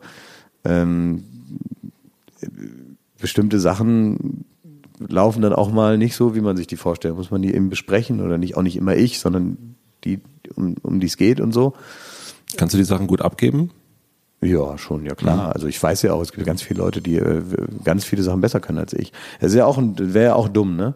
Wenn man, ich glaube, es ist auch eine Sache, die man dann irgendwann lernt, dass nur weil du das bestimmen dürftest, so in irgendeiner Ordnung, die es gibt, äh, wäre es ja blöd, dir die besten Leute äh, zu holen oder mit denen gemeinsam das zu machen und die genau da zu limitieren, wo die eigene Vorstellungskraft aufhört. Also dann kann man es halt auch selber machen in Scheiße sondern es geht ja auch dann darum, du hast jemanden, du weißt, der kann das gut, der kann das auch besser als man selber, dann soll er das auch machen. Ohne dass ich dann sage, ja, ab dem Punkt komme ich nicht mehr hinterher. Dann kann der ja nicht so gut sein, wie er vielleicht ist. Wie geht dir das jetzt mit deiner neuen Sendung? Nach jetzt vier Sendungen sind draußen. Drei. Drei sind draußen. Ähm, die ja dann wirklich du bist. Also da ist dieses Ich, ich, ich, ich, ich. Also so, im Grunde das, nach, das Gefühl habe ich gar nicht so. Also, Nee? die, nö, also der, den Unterschied spüre ich gar nicht so. Ich habe jetzt nicht das Gefühl, dass das jetzt hier meine große Selbstverwirklichungssendung ist, sondern das ist schon so vom Gefühl her wie alle anderen Sendungen. Ähm, aber ja, mal sehen, wo es hingeht. Also mal gucken. Das werde ich, kann ich jetzt noch gar nicht so sagen. Also jetzt gibt's drei Sendungen, ist alles, alles okay erstmal. Und jetzt schauen wir mal weiter. Also da kann man jetzt noch gar nicht so bilanzieren. Das soll man mal sehen. So, man kriegt, glaube ich, erst mit einem gewissen Abstand ein Gefühl für irgendwas. Also vermutlich werde ich mich schon recht bald für die erste Sendung schämen, aber so weit bin ich noch nicht. wir haben erst drüber gesprochen, dass so Sachen ja offen, also dass es Möglichkeiten gibt und die nimmt man sich, die nimmt man dann wahr, weil man da Lust drauf hat. Ja. Ähm, was ist das bei Late Night? Warum wolltest du das machen? Weil das so alles vereint, was ich gut finde, was mir Bock macht. Ähm, ist ja auch, sagen wir mal, eine Sendung, die jetzt im Grundwesen nicht so unterschiedlich ist zu denen, die ich bereits gemacht habe. Ähm, ich habe das Gefühl, das äh, ist eine Sendung, die bietet die Chance, äh, mitzuwachsen. Also da wächst man jetzt nicht zwangsläufig raus aus diesem Format. Und ich mag einfach die Zusammenstellung, ich mag die Struktur dieser Sendung, ich mag das Format, was ja vom Format vorgegeben wird und nicht von dem, wie wir es machen, sondern das ist ja ein Format, das gibt's ja überall auf der Welt. Und äh, wie genau eine Quizshow, die folgen auch gewissen Formatregeln. Und äh, das fand ich ganz spannend daran, dass es also so gewisse äh, Außenlinien gibt, die man da einhalten muss und dann innerhalb dieser, dieser Elemente sich dann da ausprobiert. Du hättest doch aber wahrscheinlich auch sagen können, weißt du was, ich mache jetzt, mh, mm, wir machen jetzt mal Schluss mit Halligalli. Ähm, wir machen jetzt hier, ich reise ab und zu mal um die Welt, ab und zu springe ich mal vom Turm runter oder mache irgendwas, also Samstagabend irgendeine Show, so, die natürlich auch anstrengend ist, gar keine Frage. Mhm. Und dann, wenn ich ein bisschen Zeit habe, dann fahre ich nach Hamburg zu meinem Kumpel, wir machen Musik, ab und zu gehen wir auf Tour, mhm. easy life. So easy yeah life, sag ich jetzt Ja, mal. ja, ja. Und mit der neuen Show gehst du ja in einen, also äh, einerseits natürlich viel, viel mehr Arbeit, klar, ähm, weil du jetzt was Neues anfängst und, und nochmal starten musst mit etwas im Grunde. Und das andere ist natürlich auch, Fallhöhe ist natürlich viel größer mit sowas, weil du dich natürlich, klar sind es viele Leute, die die Sendung machen, aber am Ende bist du es, der da vorne steht natürlich. Ja klar, also ja, gut, aber ich, das ist wahrscheinlich das, also ich habe kein, äh, kein Interesse daran, jetzt hier irgendwie mich jetzt so, so, so gedanklich zur Ruhe zu setzen. Mhm. Sondern ich möchte, dass das halt weitergeht. Ich will auch aufgeregt sein, ich will nervös sein, ich will, dass was los ist. Und das funktioniert ganz gut mit, mit, mit dieser Sendung. Ja, eben. Also das ist ja total, also das ist ja schon Mir, auch. mir ist sonst zu langweilig, glaube ich. Also ich habe jetzt kein Interesse daran zu sagen, ich könnte jetzt eigentlich gar nichts mehr machen und so, weil dafür, also ich, dafür fühle ich mich noch nicht 60-jährig genug. Aber es ist ja eine, ist ja eine Frage zwischen, ähm, mache ich jetzt, also es ist ja nicht die Frage, dass du nichts mehr machst oder zur Ruhe sitzt, sondern mit den anderen Sachen, die du machst, bist du ja schon wahrscheinlich zu 80 Prozent ausgelastet. Mit der neuen Show bist du jetzt zu 140 Prozent Es, ausgelastet. es geht. Also das, das sieht von außen, glaube ich, auch manchmal ein bisschen ähm, mehr aus, als Ja. es wirklich ist. Also ich, ich habe eigentlich ganz gut Zeit für alles. So, man muss das halt irgendwie gut organisieren und so, aber ich glaube, wenn du so die Arbeitstage von einem Bäckermeister mal auf ein Tour-T-Shirt drucken würdest, dann wäre das auch beeindruckend, wie oft der da so steht und wann der so anfängt. Und so ist es ja bei mir letztendlich auch. Ich muss mir halt überlegen, wann mache ich was. Aber äh, im Prinzip mache ich jeden Tag irgendwas und dann ist es fertig irgendwann. Würdest du, also gibt es einen Ort, wo du jammerst oder jammerst du gar nicht? Nicht so viel, nee. Nee. Gab es wahrscheinlich nicht so die Echokammer bei mir zu Hause. Als, äh, also mit, mit, mit, mit, mit, rumjammern kann man nicht weit bei mir zu Hause. Vielleicht liegt's daran. Aber auch so, man kennt, also so, oh, ich bin echt gestresst heute. Das, Ja, das sage ich auch schon mal. Ja klar. Ja klar komme ich nach Hause und sage, ich bin müde, ich äh, bin genervt. okay. So, klar, gibt's das mal. Aber jetzt nicht so, ich äh, probiere meine Launen an jemandem auszulassen, was oftmals schon dazu führt, dass ich jetzt weniger äh, mich über irgendwas beschwere. Also wenn ich schlechte Laune habe, merke ich das und dann weiß ich auch, was los ist. Dann probiere ich auch keine Sachen zu beurteilen. Das geht halt immer schief. Wenn man also merkt, man hat irgendwie, warum auch immer, schlechte Laune. Und dann soll man irgendwie sagen, wie man was findet. Oder soll irgendwelche Pläne machen, was immer damit zusammenhängt, was finde ich gut, was finde ich nicht so gut. Äh, Das lasse ich einfach an solchen Tagen und ich probiere meine schlechte Laune an niemandem auszulassen. Das klappt auch nicht immer, äh, wenn man einfach, wenn man gereizt ist, dann, äh, keine Ahnung, dann sagt man mal schnell irgendwas, was, was man sonst vielleicht nicht gesagt hätte. Aber im Großen und Ganzen äh, halte ich schlechte Laune für sehr gut, ne, dass das auch mal ist. Aber ich finde es halt nicht gut, wenn man das auslässt an anderen Leuten. Ja, da sind's wieder, da sind wir bei den Emotionen. Ja, aber das wird mir hier auch gesagt. Also jetzt äh, vor zwei Wochen oder irgendwann hatte ich mal richtig schlechte Laune. Ähm, ich weiß auch gar nicht mehr warum. Naja, vielleicht wegen, Nö, nee, noch nicht mal. Nee, das war wieder sehr unbegründet. Und ähm, da wurde mir dann auch gesagt, Klaas, alle sind genervt von dir.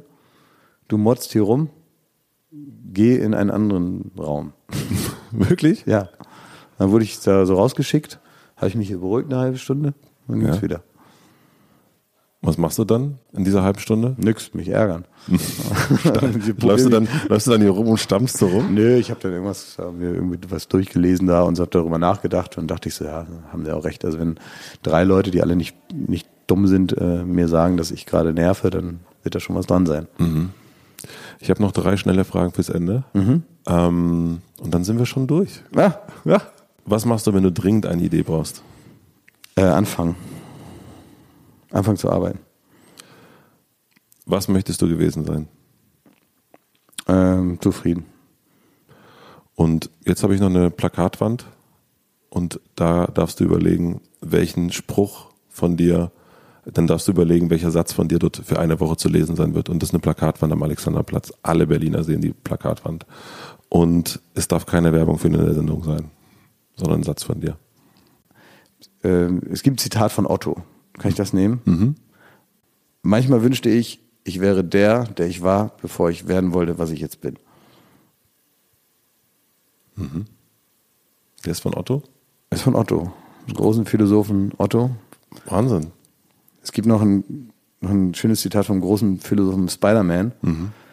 Äh, aus großer Kraft wächst große Verantwortung. Welches ist dir lieber von den beiden? Ich glaube, ich nehme das von Sarah Kuttner.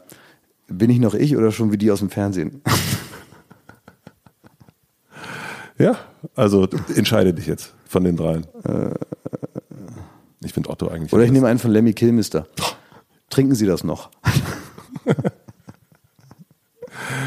ja, ich glaube, du brauchst einen eigenen Satz. Einen eigenen von mir? Mhm. Ich finde also ganz, tatsächlich ganz schön in deinem Hotelzimmer Let's Try This Again. Das ist ein mhm. total schöner, also es ist, ist gut, ne? richtig, richtig geil. Ja, ja ist richtig. Finde ich auch. Finde ich. Äh, Let's try this again. Ja, das ist. Wo kommt das her? Habe ich mir ausgedacht. Das ist doch ein guter Satz. Der ist gut, ne? Lass uns das nochmal probieren. Ja. Glashäufer Umlauf. Immer wieder von vorne. Immer wieder von vorne. Ja. Der ist gut. Immer wieder von vorne ist doch. Auch ganz gut, ne? Könnte ein Albumtitel von Virginia jetzt sein, ne? Und dann kam der Donner, ne? Und dann kam der Donner. Ja. Und, Und dann kam der Blitz. Ja, naja. Vielen Dank, dass vielen du Dank. heute bei mir warst, Matze. Vielen herzlichen Dank für die Einladung und ich würde ja. sagen, bis bald, ne? Wir Bis sehen bald. uns, ne? Wir bleiben in Kontakt. Wir bleiben in Kontakt, wir telefonieren mal. Ne? Ja? Wir können auch eine regelmäßige Sache hier machen, die heißt schlecht drauf mit Klasshofer Umlauf. Was hältst du davon? Schlecht drauf? Ja, da haben wir ja schon drüber gesprochen. Das muss, das ist eine. Eigentlich schlecht, oder? So einmal die Woche einfach mal alles mal rauslassen, schlecht drauf mit Klasshofer Umlauf? Nee, das müssen wir nur einmal im Monat dafür. Einmal im Monat, ja, damit ja. man die Leute nicht allzu sehr runterzieht. Ja, ne? aber richtig schlecht drauf mit ja. Klasshofer Umlauf. Ruf mich an, wenn du mal eine schlechte Stunde hast oder eine halbe Stunde, ich bin da. Einfach eine, eine Stunde lang sagen, wie schlimm alles ist. Ich fände das wirklich gut, wenn wir ja, das mal machen. Was alles schief läuft. Was alles schief. Aber es muss immer persönlich sein. Es darf nicht, man darf nicht über Trump oder sowas reden und nicht über Politik und, und alles. Man, es muss schon sein, was bei einem selber richtig scheiße und bei, im Umfeld. Ja, da muss ich mal gucken, ob ich da, ob, ob, ob da das Füllhorn äh, genug gefüllt ist. Ach, ich glaube schon. Na, schauen wir mal. Bis dann. Tschüss. Vielen herzlichen Dank fürs Zuhören. Ich freue mich wie immer, wenn ihr diesen Podcast abonniert, wenn ihr ihn weiterempfehlt und natürlich weiterhin über Instagram Story Shoutouts. Das macht wahnsinnig Spaß, euch da zu sehen. Vielen Dank dafür. Und jetzt gibt es wie immer am Ende eine kleine Podcast-Empfehlung zum Weiterhören. Und diesmal empfehle ich euch einen Podcast, den ich schon eine ganze Weile und immer wieder gern höre. Und zwar ist das Matcha Latte von Lisa Banholzer und Mascha Sedwick. Das sind zwei Influencerinnen. Und ja, dieser Podcast beweist, dass es bei Influencern nicht nur um Sponsored Ads geile Klamotten und das Coachella Festival geht, sondern um vieles, vieles mehr. Das ist ein sehr unterhaltsamer Podcast. Hört da unbedingt mal rein.